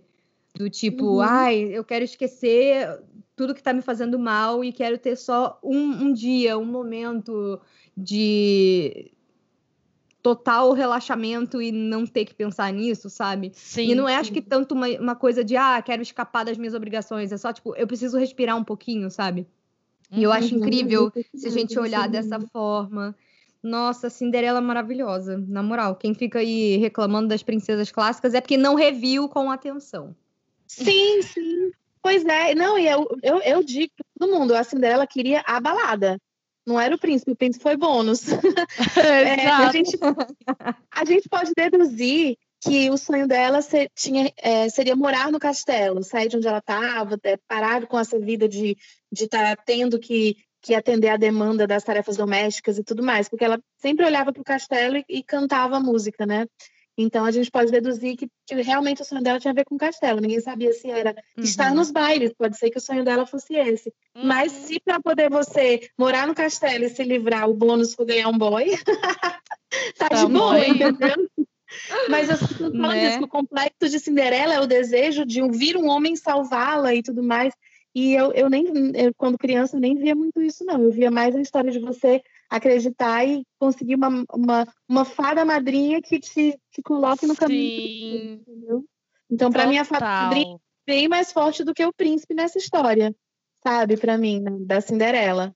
Olha, Ai, falando, falando em fada madrinha, inclusive, né? Vamos aqui dizer, fazer o nosso merchan. Gente, esse podcast está em festa, triplamente em festa, porque, né? Estamos aqui falando da nossa musa inspiradora que deu nome a esse podcast, a fada madrinha da Cinderela. Chegamos nesse momento, obrigada, Itauana. A fada madrinha da Cinderela, gente, ela é incrível, porque assim. Eu não me lembro de uma personagem na infância que eu olhava e queria tanto que aparecesse para mim, sabe? Quando a fada madrinha da Ah. Cinderela. Eu eu queria que ela aparecesse para mim porque eu também amava me vestir, ir para as festas e me produzir, tanto que a primeira fantasia que eu tive da Disney foi de Cinderela. Primeira vez que eu fui Ah. fantasiada fantasiada para os parques da Disney, eu fui de Cinderela, gente. E eu tinha cinco anos, foi em 1997, no ano que o castelo estava Oh. vestido de bolo. Todos nós lembramos dessa referência. E aí, é, a fada madrinha me marcou muito, porque ela dizia exatamente isso, né? Sonhe, sonhe, sonhe com muita força.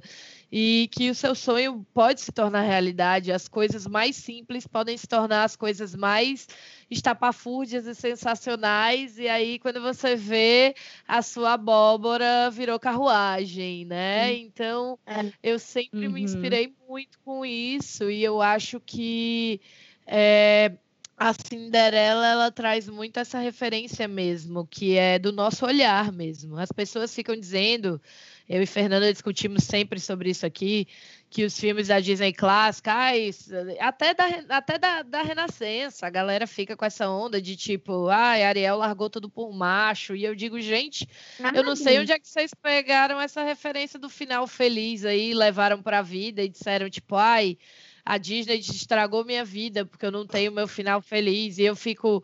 Não sei como foi que vocês se inspiraram com isso, não, porque eu me inspirei em Né? outras coisas da Disney. Uhum. Não, quem resolve a, a história da Cinderela é uma mulher, né? Uma senhora, não é um homem. Entendeu? o príncipe ela podia dar um Pois jeito é. de encontrar em algum canto, mas a história quem resolveu foi a fada madrinha. E também mostrando que a gente não realiza sonho sozinho. A gente Uhum. também precisa de outras Né? pessoas que aparecem. Quando a gente acredita, a gente atrai essas pessoas para nossa vida. E isso é, isso é be- bastante importante, porque é real, é verdade mesmo isso. Uhum. Nossa, eu eu acho que eu amei. peguei. Essa, essa colocação. referência. Amei, amei, amei, amei essa colocação. E eu super concordo, assim. Tem quase, é, tem quase cinco anos que eu comecei a trabalhar na internet, produzir conteúdo e é, falar de Disney. E realmente, assim, nenhuma das coisas que eu conquistei até hoje foi sozinha. Por mais que a gente pense, poxa, é, falando experiência pessoal mesmo, meu conteúdo todo eu roteirizo, gravo, edito, faço tudo sozinha. Mas para qualquer coisa realmente boa ou grande que aconteceu comigo, sempre foi por indicação de outras pessoas, por acreditarem no meu trabalho. Então, assim, às vezes a gente pensa que uma coisa tão simples como ah, o YouTube, que é você pega uma câmera, grava e joga na internet. Gente, a gente sempre, tudo sempre vai ser relações interpessoais. Tudo sempre vai ser sobre o que você causa nas pessoas, a mensagem que você passa, sabe? E é muito uhum. legal se a gente realmente. Eu tô adorando que a gente tá falando sobre isso aqui, porque é um take nesse filme clássico que eu acho que ninguém pensa muito, né? Eu não sei. Eu acho que nesse mundo pós-Shrek, né, em 2001, que foi muito essa coisa de ah, todos os desenhos agora então vão zoar com uhum. os contos de fadas. Ah, agora a gente só olha tudo como se fosse uma coisa mega cínica, sabe? Aquela coisa Sim. do, ai, quem, quem gosta desses desenhos, assim, é, e acredita neles, ah, é bobo. Então chega ao ponto de, tipo, as meninas, os meninos, sei lá, as pessoas virarem e falarem, Ai, não, querer se achar cool em cima dos desenhos clássicos. Falar, ai, não, porque, ah, nossa, Disney, é, a, a, princesa largava tudo para ficar com o cara, o prêmio da menina era sempre o cara. E aí, a maioria das coisas que eu vi as pessoas falando é um negócio que, tipo assim, se a pessoa tivesse só se dado ao trabalho de reassistir o filme antes de falar isso, ela já não uhum. diria isso, sabe? Que a mensagem sempre é maior por trás. Então é, é uma coisa que eu acho que é muito de a ah, pessoa querendo se achar descolada na internet, sabe? Meio de, Sim. ai, porque a Bela tem síndrome de Estocolmo. Eu lembro que até um professor meu falou isso no, no, numa aula, um professor de português falou sobre isso.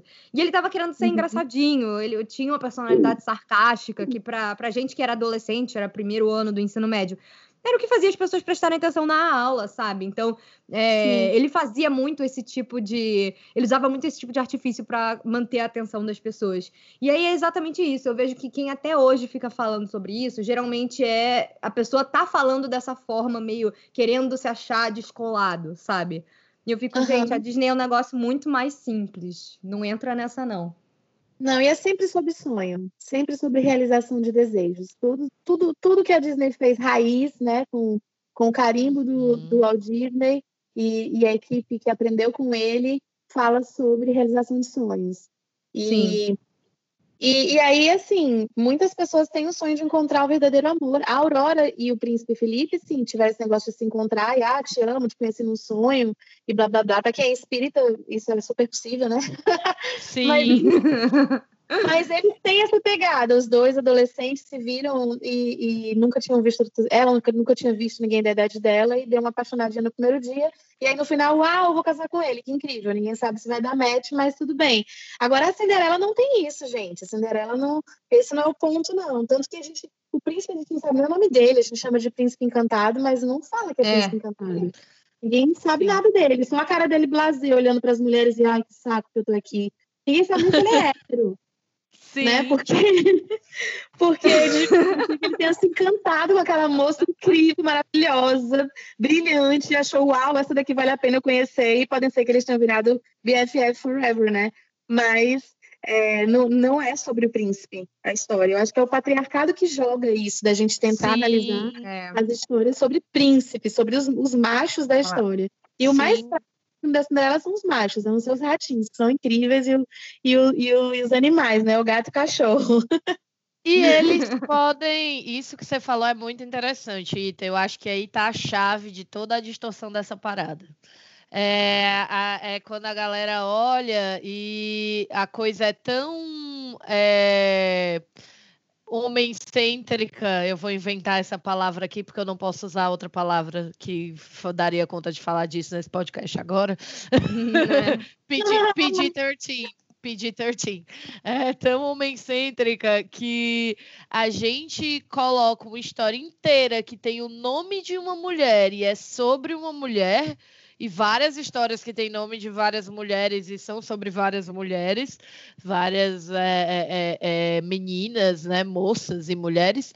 E a gente diz, não, era tudo sobre esse cara aí que apareceu nos 30, 22 minutos do filme inteiro, nos 20 minutos finais do filme, que nem falou três palavras, ou que. Nem nome é, ele é, tem! Nem nome ele tem. E a gente vira e diz, não, mas ela fez tudo por ele. Eu digo, gente, é.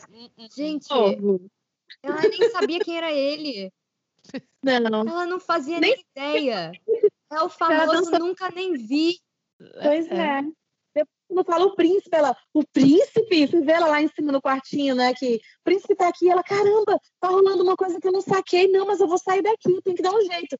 Então, depois que ela fica sabendo que, que o cara é do príncipe, lá em cima, quando elas estão é. comentando, ah, elas comentam que o príncipe está procurando, foi antes de trancar, por isso que a madrasta tranca, né? Olha, nem eu assisti o filme ontem para poder conversar. no, no Cinderela 3, eles tentaram dar essa coisa mais de heroína nela, porque eu acho que a Disney ficou muito machucada com a, o momento Shrek, né? E daí uhum. eles, eles tentaram fazer a, a Cinderela ficar é, mais heroína e, e, e, aparecer como no filme também, deram uma conexão, mas aí ela já era casada com o príncipe há um ano, então já tinha um relacionamento entre eles, e ela tem mais participação no, no né, é como uma, uma mulher, como se espera que as mulheres se comportem é, mais, é, acho que eu tô falando meio machista agora, né? Como se espera que as mulheres. Não, mas você ia dizer, tipo, como a galera foi montando essa coisa da revolução dessa quarta onda mesmo, né? A, a, Disney foi se configurando, sim, mais num posicionamento menos patriarcal nos últimos filmes e em algumas sequências, porque eles foram vendo que o que eles tinham feito estava sendo distorcido mesmo com o tempo também. Isso. Pois é, e aí foi que eles fizeram a Cinderela 3, porque o Cinderela 2, inclusive ela nem canta, né? Não tem nenhuma cena de, de canto da Cinderela, é, é mais sobre uma adaptação dela na vida no castelo. E eu não sei se ela necessitaria tanto dessa adaptação, porque ela, ela vem de berço, né? Ela uhum. também morava num castelo. Era um pequeno castelo, ela, ela, ela tinha dinheiro. Ninguém sabe quanto tempo ela viveu com o pai, né? E a madrasta, enquanto é, o pai estava vivo, ela era um, uma boa referência. Então, talvez por isso assim, ela tenha se submetido a, a esse abuso, como foi mostrando no filme, né? No, no, no, no filme atual, que ela, ela foi sendo convencida aos pouquinhos de que tinha que fazer as coisas da casa, até ela tá fazendo tudo. Mas, mas no, no, desenho da Disney fala que ele casou com ela, com as duas filhas, e que era para ser uma mãe dela. Então, eu não sei o, o, o que ela sente pela madrasta de fato, né? Para se submeter a essa relação abusiva, mas foi construído isso emocionalmente, né? É, a madrasta também é dona do, da, da, da propriedade. Não é, Sim. é, ah, e é só a Cinderela. Não, ela era casada com o pai da Cinderela. Foi um tempão lá. Eles eram família. Eram realmente uma família. Que ela não dava conta, sim, com a morte do pai da Cinderela, de cuidar de tudo e não queria fazer e se vingou da menina por vários motivos que acontecem na vida real. Mas a Cinderela não é idiota, não é tola de estar tá se submetendo àquilo. A gente sabe que quem vive a culpa nunca é da vítima. Quem vive uma relação abusiva, a maior parte das vezes não sabe que está vivendo esse relacionamento abusivo. E eu acho que o principal da Cinderela é mostrar que, apesar de ela ter uma vida extremamente infeliz, ela continuava mantendo o sonho, mantendo a esperança, mantendo a doçura, mantendo o coração puro que ela tinha. É, ela é sarcástica, se vocês forem ver em alguns momentos que ela dá umas olhadas para uma Sim, especialmente quando ela tá sozinha. Especialmente é. quando ela tá sozinha. Pois é, ela não aceita isso, achando, tipo, ai, coitadinho de mim, blá, blá, blá. Tem alguns motivos dela que, sei lá, vamos estudar psicologicamente a família toda. Fazer uma constelação, entendeu? É. Mas eu não aceito dizer que a Cinderela é idiota. Por que, que ela é idiota? Porque ela, ela busca o lado bom das coisas, porque ela continua sonhando. Eu não, não considero isso. Eu acho que isso é uma distorção de, de, de análise de personalidade. Eu defendo a Cindy. Maravilhosa! Eu defendo a Cindy, foi muito bom. Gente, eu fico lembrando do. É, a gente tá aqui debatendo e eu fico lembrando do, do Mistério de Feiurinha, né? Mistério de Feiurinha, é, eu amo, eu amo esse livro. E aí você tem no Brasil o filme o filme do, do, da Feirinha, que é um Eu acho que é da Xuxa. É da Xuxa, gente? É da Xuxa. É, é, é da Xuxa. É. Gente, você, é, eu bolo de rir, porque ali sim, ali foi uma coisa é, é tão patriarcal que é quase cômica, né? Das princesas é. todas casadas com seus filhinhos e filhinhas e não sei o que e, e, tal e tudo mais. Ah, e é xingando, brigando entre si, é. sabe? para brigar poupe, meu povo. Aí eu digo sempre, aí eu digo, é porque a Disney não escreveu o, o e depois, né, do Felizes para Sempre, é. mas eu digo, olha, se você for pensar no pensamento, esse pensamento de tipo, a história é sobre os príncipes e as princesas clássicas são todas umas bobas. Eu digo, tá lá no Mistério de Feiurinha a sequência do Feliz para Sempre. É assim que seria. A Disney preferiu não, né, não falar sobre isso porque porque não não não é porque a história não era sobre isso a história não era né sobre o que vinha depois então essas princesas não são bobas idiotas e elas têm os seus motivos né não é porque a, a, a Branca de Neve fala com o passarinho que ela é uma retardada, gente. Não, vamos, Ai, gente, vamos com passarinho, eu falo com borboleta. Ai, é, gente. Coisa é. Aí eu só tenho uma coisa a dizer, preguiça. Porque se é um monte de gente querendo usar de escada os personagens e os filmes para parecer descolado. Você não parece descolado, pessoa. Você parece um pré-adolescente de 14 anos se achando fodão. Então pare. Falei, soltei o verbo aqui, porque eu não tenho paciência. Todo, ah, não. Chega. É, todo dia eu e Fernanda ganhando uma audiência e perdendo outra, mas a gente está aqui para honestidade mesmo, né, amiga? Tamo junta. Desde o hate do Rei Leão, de mãos dadas. Ó. Nossa. E live assim... action. Sabe uma coisa que eu pensava da Cinderela? Aí é curiosidade infantil, né?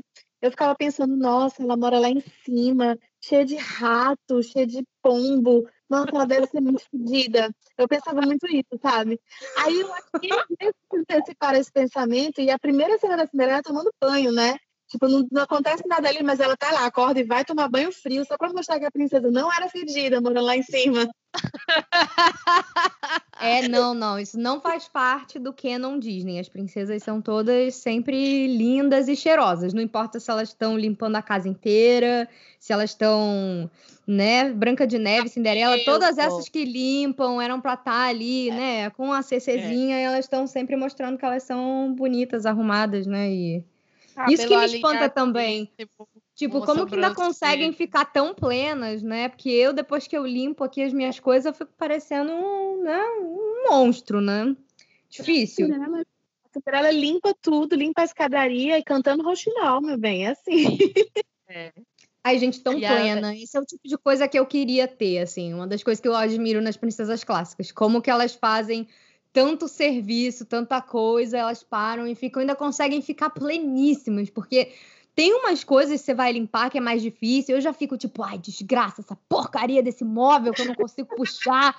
Por que esse negócio existe? Por que poeira existe, sabe?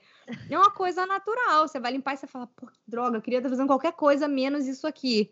E elas estão lá cantando roxinol, é, Whistle While You Work, sabe? E indo de é. boa. E eu acho muito eu engraçado. Uma Ai, é. desculpa. É, mas eu acho muito engraçado quando a Branca de Neve chama os bichinhos para ajudar. Eu adorei o que eles fizeram no, no Encantada, né?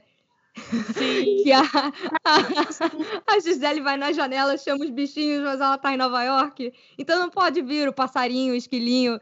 Vem, tipo, vem o pombo, vem a baratinha. É real, cara. Eu acho muito bom. Eu fico, Poxa, se eu pudesse chamar o bichinho para me ajudar. Aí eu penso na Encantada e eu falo, acho melhor não. A Encantada, que eu acho engraçado, porque eu acho que a Encantada é bem uma sátira da própria Disney, é uma resposta do, da Cinderela e da Princesa Aurora, ah, né? Sim, sim. E daí eu não tinha assistido, eu fiquei, eu fiquei muito despeitada com a, com a Gisele, porque eu gravei um teste para fazer a, a Gisele, eu gravei a música do. do é, que ela, justamente essa de que ela tá limpando, e daí eu fui, eu, eu fui chamada para dublar, só que eu não podia, porque eu estava em turnê com, com o espetáculo. E não pude, ah. então eu fiquei muito tu fiquei totalmente despeitada, assim, não vou nem assistir porque me, com inveja mesmo de quem fez. E daí as pessoas me ligavam falando: "Você já viu Encantada? Ela, a personagem é você". Aí a minha mãe me ligou: "Itaúna, essa personagem é você". Eu vi. E eu, sério, todo mundo falando, minha mãe falando é verdade. Quando eu assisti, eu falei, meu Deus, eu sou retardada.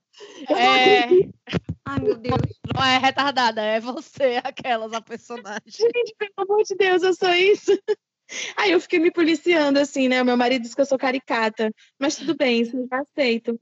Uma vez eu estava na casa de uma amiga, é, que ela morava. Bem, a história dela é a história da Cinderela. Ela morava numa mansão em Belém do Pará, daquelas. Todos os espelhos eram eram raibando, todos os espelhos, não, todos os vidros da casa, assim, era uma coisa assim absurda. Tinha uns 40 tapetes persas, uma escadaria da Bela Fera, a coisa mais incrível do mundo, mas elas não tinham condições de arcar, a família não tinha mais condições depois que os homens morreram de elas arcarem com isso. Bem a história da Cinderela. E daí eu fui lá na casa da minha amiga ajudar ela com, com uns projetos, e o meu filho era pequenininho e fez cocô no, no, na cozinha, no chão, sei lá, eu não vi. Uma pessoa chegou, sa- pisou sem ver e saiu pisando em todos os tapetes persas da casa. Ah, E daí, sabendo o que aconteceu, desci né, lá para baixo da escada, tive que pegar uma escovinha e pegar um, E um, ah, papel de tapete. limpeza, 20 tapetes persa, antes que a dona da casa acordasse e me expulsasse, né? A Lady Tremay lá. E daí, eu limpando a- os tapetes embaixo da escadaria, cheguei no último tapete a madrugada inteira, agachada. Meu filho lá de cima da escada olhou para mim e falou: Mamãe, canta Rouxinol! E aí eu, cala a boca. Eu tava aqui e percebi, igual a cena da Cinderela, limpando os tapetes lá embaixo, sabe? Não, gente, fala sério. Maravilhosa. Mamãe canta Roxinol. Cala a boca, Miguel.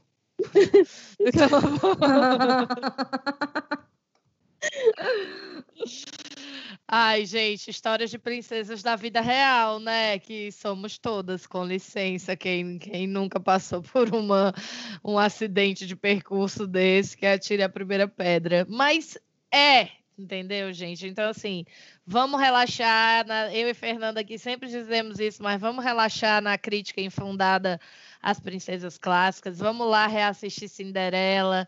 Vamos ver o 2, o 3, conferir as vozes de Tauana aí desses filmes maravilhosos, né? E aí eu queria saber aqui agora que eu tô com a perguntinha. Quem, é, se, se a fada madrinha aparecesse para vocês agora e fosse realizar qualquer desejo, que desejo a fada madrinha realizaria? Não me vem com paz mundial, não, hein? Tem que ser para você o desejo, pelo amor de Deus. que o Whirley contar acabou com a minha Ele vida aqui roubou, no é. episódio dele. A gente No tava falando já episódio, é. é, Eu pedi- suprimento de chocolate pra sempre que não engordasse e ele pedindo a paz mundial. Ele ficou por último e vai pedir a paz mundial, deixou todos nós parecendo o quê? Membros da Sonserina. É isso aí. É, eu pedi, eu pedi sorvete, entendeu? Infinito, e ele veio com um negócio esdrúxulo. Não, não, a fada apareceu. Você tem que querer uma coisa que seja uma coisa mais assim, humana, uma coisa para você, não pode ser. Quero ser abduzida, quero que a nave espacial me leve lá para o mundo do chocolate infinito. que não engorda. É melhor, né? Que aí você rouba o.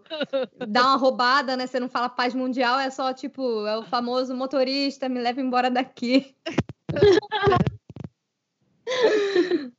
É, como é aquele, tem aquele disco voadorzinho é, descendo a luzinha e tem, né, I, I, I want to believe, né, eu quero acreditar, e tem uma galera que faz I want to leave, né, eu quero ir embora, É. me leva, vem. Eu Ai, acho gente. que se fada aparecesse para mim, dissesse que eu podia pedir qualquer coisa. Ah, eu, eu queria o gênio da lâmpada, que são três, né? Mas eu acho que eu iria querer é, ser uma shape shape, é uma shapeshifter. É, acho que é isso que se fala.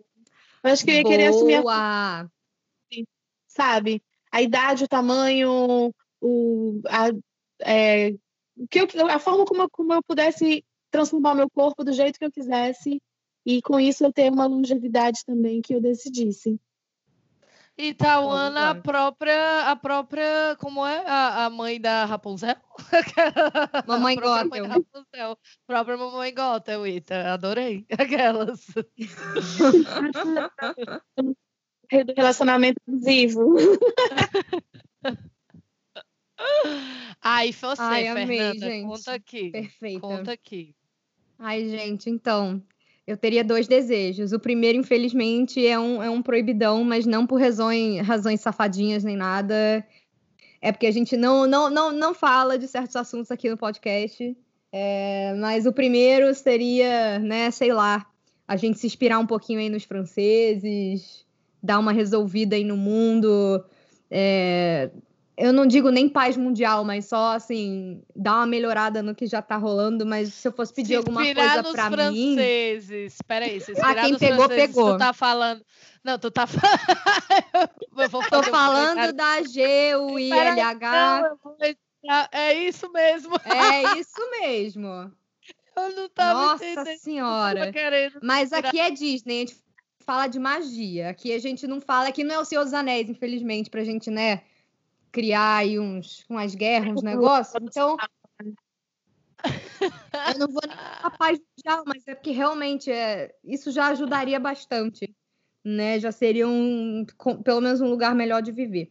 Mas se eu fosse pedir alguma coisa pra mim, seria uma coisa meio similar ao que a Itaúana falou, só que eu não queria esse negócio de longevidade, não, não, tipo, eu, eu, eu, eu, eu acho legal que a gente tenha um, um tempo limitado aqui e que a gente não saiba quando vai acabar, com a graça de Deus. É, a gente só tentar viver o melhor que der todo dia, né? Tentar fazer um pouquinho melhor. Mas tem uma coisa que tem me incomodado muito, que é eu tô ficando velha e criando um monte de problemas, sabe? De problemas no meu corpo que eu fico, por que isso está acontecendo comigo? Eu só queria, na real, ter, ter a minha saúde direitinha. Hoje em dia é só o que eu queria. Sabe? Uhum. É, eu, eu não quero mais ter que usar óculos, a minha vista é mega ressecada porque eu fico o dia inteiro trabalhando no computador, no celular, e aí incomoda. Então, coisas assim, sabe? Tendinite, dor nas costas. Eu só queria não sentir mais essas coisas. Eu Acho que é. Ainda mais agora na quarentena que a gente não tá podendo sair. O que eu mais quero, na real, é só uma certa paz de espírito aí, uma, uma paz física também. Já ajudaria bastante. Sim. Ai, gente, eu acho Eu que sei. eu, se ela aparecesse aqui agora, eu ia dizer assim. É... Me dá um respirador. Mentira, não. Não isso. que horror, que horror. Não. Não. É, eu ia dizer que eu, eu acho que eu queria talvez me mudar para uma para uma casa no campo, num lugar com a temperatura um pouco mais agradável que Fortaleza. Gostaria disso, gostaria de estar isolada num lugar mais verdinho e mais e mais friozinho. Olha aí, já, amiga, tô quase, viu? Tô quase. É porque às vezes eu tenho que assinar uns contratos aqui da empresa, aí eu não posso. Mas faria isso. E um estoque de sorvete de todos os Ah! sabores.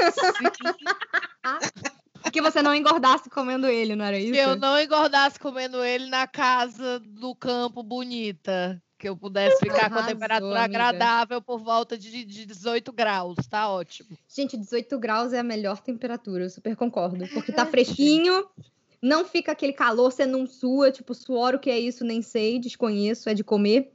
É, E é a delicinha, tipo, eu, eu concordo contigo, eu adoraria. Um dos meus projetos é poder realmente trabalhar 100% de casa e me mudar para algum lugar onde tenha poucas pessoas e o Uhum. clima não seja horroroso. Sei lá, quem sabe Marceline, né? Poxa, lá tem duas mil e poucas pessoas, é a cidade do Walt Disney, dá para continuar trabalhando com isso. Quem sabe eu não me mude para Marceline, não é mesmo? Queria. Quem sabe, amiga. inspirando, depois que o fim do mundo acabar, vocês estão me inspirando a convencer o pessoal a construir um castelo aqui na fazenda, né? Amiga, eu acho ótimo. Gente, Fernanda princesas da vida real. É, é, quando Fernanda vier pra cá, a gente já faz uma escala aí na fazenda, no castelo, entendeu? Eu, eu acho tão incrível quando você vai pra Europa e você vê que a galera constrói. Quando você vai pra Disneyland de Paris, é que você vê que a galera. Todos os hotéis, assim, naquela região são verdadeiros castelos. A galera construiu uns castelos ali que nem era hotel, era, era outra coisa, e aí virou hotel, e são uns castelos enormes, e você fica. Quem botou esse negócio aqui, minha gente? Pelo amor de Deus. É desse jeito. É desse jeito. Ai, gente, mas olha, o nosso episódio comemorativo aqui de aniversário de 70 anos da Cinderela foi maravilhoso, entendeu? Honramos Sim. e defendemos a história e a reputação de Cindy por mais 70 anos. Então, quem aí não viu Cinderela, ou viu faz muito tempo, se você não tiver visto Cinderela, provavelmente você é muito jovem. Se você tiver visto faz um tempo, vá lá e vá assistir novamente e assista as sequências e conte tudo pra gente. Manda um e-mail pra gente, gente. Arro é, Manda uma mensagem pra gente sobre esse episódio, sobre a relação, sua relação com a Cinderela, o que, que a Cinderela representa na sua vida, o que é que você faria se uma fada madrinha aparecesse para você agora aqui, né? Como a Itaúana está dizendo aqui, agora que a gente está aqui no meio do fim do mundo, mas quando o fim do mundo acabar, o que é né? que aconteceria, né? Com essa fada madrinha aí. Conta pra gente por e-mail que a gente pode ler os seus e-mails no próximo episódio do podcast. E aí, Exatamente. se a gente quiser te encontrar, Ita, te encontrar nas redes sociais, como é que a gente faz? Conta pra gente aí o seu Instagram, o seu canal no YouTube, como é que a gente te encontra? Itauana Ciribelli. Itauana é Banco Itaú, Ana. Ciribelli sem... Joga, facinho. Ciribelli C-I-R-I-B-E-L-I. É, essa, é, você me encontra assim tanto no YouTube como no, no, Instagram. O Facebook, como eu entro e eu sempre baixo a minha vibração, então ele é o oposto da, da do meu projeto de realização de sonhos, eu nunca entro. Então eu só, eu só tem lá o que eu posto no Insta, entendeu? Muito Mas bem. tem também, Tauana Ciribelli, do mesmo jeito. Eu acho que o Facebook está morrendo, gente. Ninguém mais usa isso, mas a gente deixa lá para a posteridade até o dia que ele vire. Ele já virou o próximo Orkut, né? Mas até o dia que ele né? for desenterrado aí pelo Mark Zuckerberg. E aí, é, amiga Fernanda, me conta como é que a gente te acha aí nas redes sociais. Então, se vocês quiserem me ver falando de Disney, a parte boa e a parte ruim, que eu acho que quem chegou aqui pelo podcast já deve ter percebido que eu não tenho medo de tomar os hates na internet, não é mesmo? É, vocês podem me encontrar no youtube.com barra sugarrushtv. Sugar de açúcar, S-U-G-A-R, Rush, é, enfim, a expressão, né? R-U-S-H-T-V. E no Twitter e no Instagram, porque eu também também não uso o Facebook. Infelizmente, Mark Zuckerberg é dono do Instagram, dono do WhatsApp, e aí, né, não tem muito como a gente falar, é, tchau, Mark Zuckerberg, mas pelo menos o Facebook, né, já também não uso mais. Vocês me acham nas outras redes como Fernanda Schmoltz, S-C-H, M de Maria, O-L-Z maravilhosa. E se você quiser me encontrar, você vai lá no Instagram e digita arroba amiga do rato. Isso mesmo. Lá você pode ter aí, ler os meus posts sobre Disney. Tá um pouco desatualizado, mas eu ainda tô lá, eu ainda respondo todo mundo que comenta lá e eu não sei com essa pandemia quando é que vai vir programação nova, gente. Eu já estou prometendo, eu vou parar de prometer, porque eu não sei, mas vai vir. Me segue lá que um dia você vai receber esse post surpresa na sua timeline. E Uhul. segue a gente, né? Segue eu e Fernanda, vem falar com a gente. A gente é muito ativa. Vamos até combinar uma, umas lives lá um dia desse. Bora! Né, no nosso no Instagram e no Twitter do podcast, arroba Bibdcast. A gente está sempre interagindo com vocês, pedindo tema, fazendo pesquisa, dando notícias de cursos grátis aí que estão acontecendo nessa quarentena, ou coisas, conteúdos grátis que a Disney está colocando para a galera. Então e segue a gente extra lá. mesmo, né? Nosso sim, também. Sim, sim, sim. Então segue a gente lá e vem falar com a gente. E aí é isso, é isso por hoje. Eu espero que vocês tenham gostado de mais esse episódio. Obrigarem, Oi? obrigarem nada, obrigada, obrigada. não, não obrigo ninguém a nada aqui não. Obrigada por ouvirem e a gente se vê nos próximos. Um beijo e tchau. Tchau. Beijo, tchau, tchau. Bibidi, Bobidi, Boo! Goodness me! It's getting late. Hurry up, dear. The ball can't wait. Have a good time. Dance. Be gay. Now off you go. You're on your way.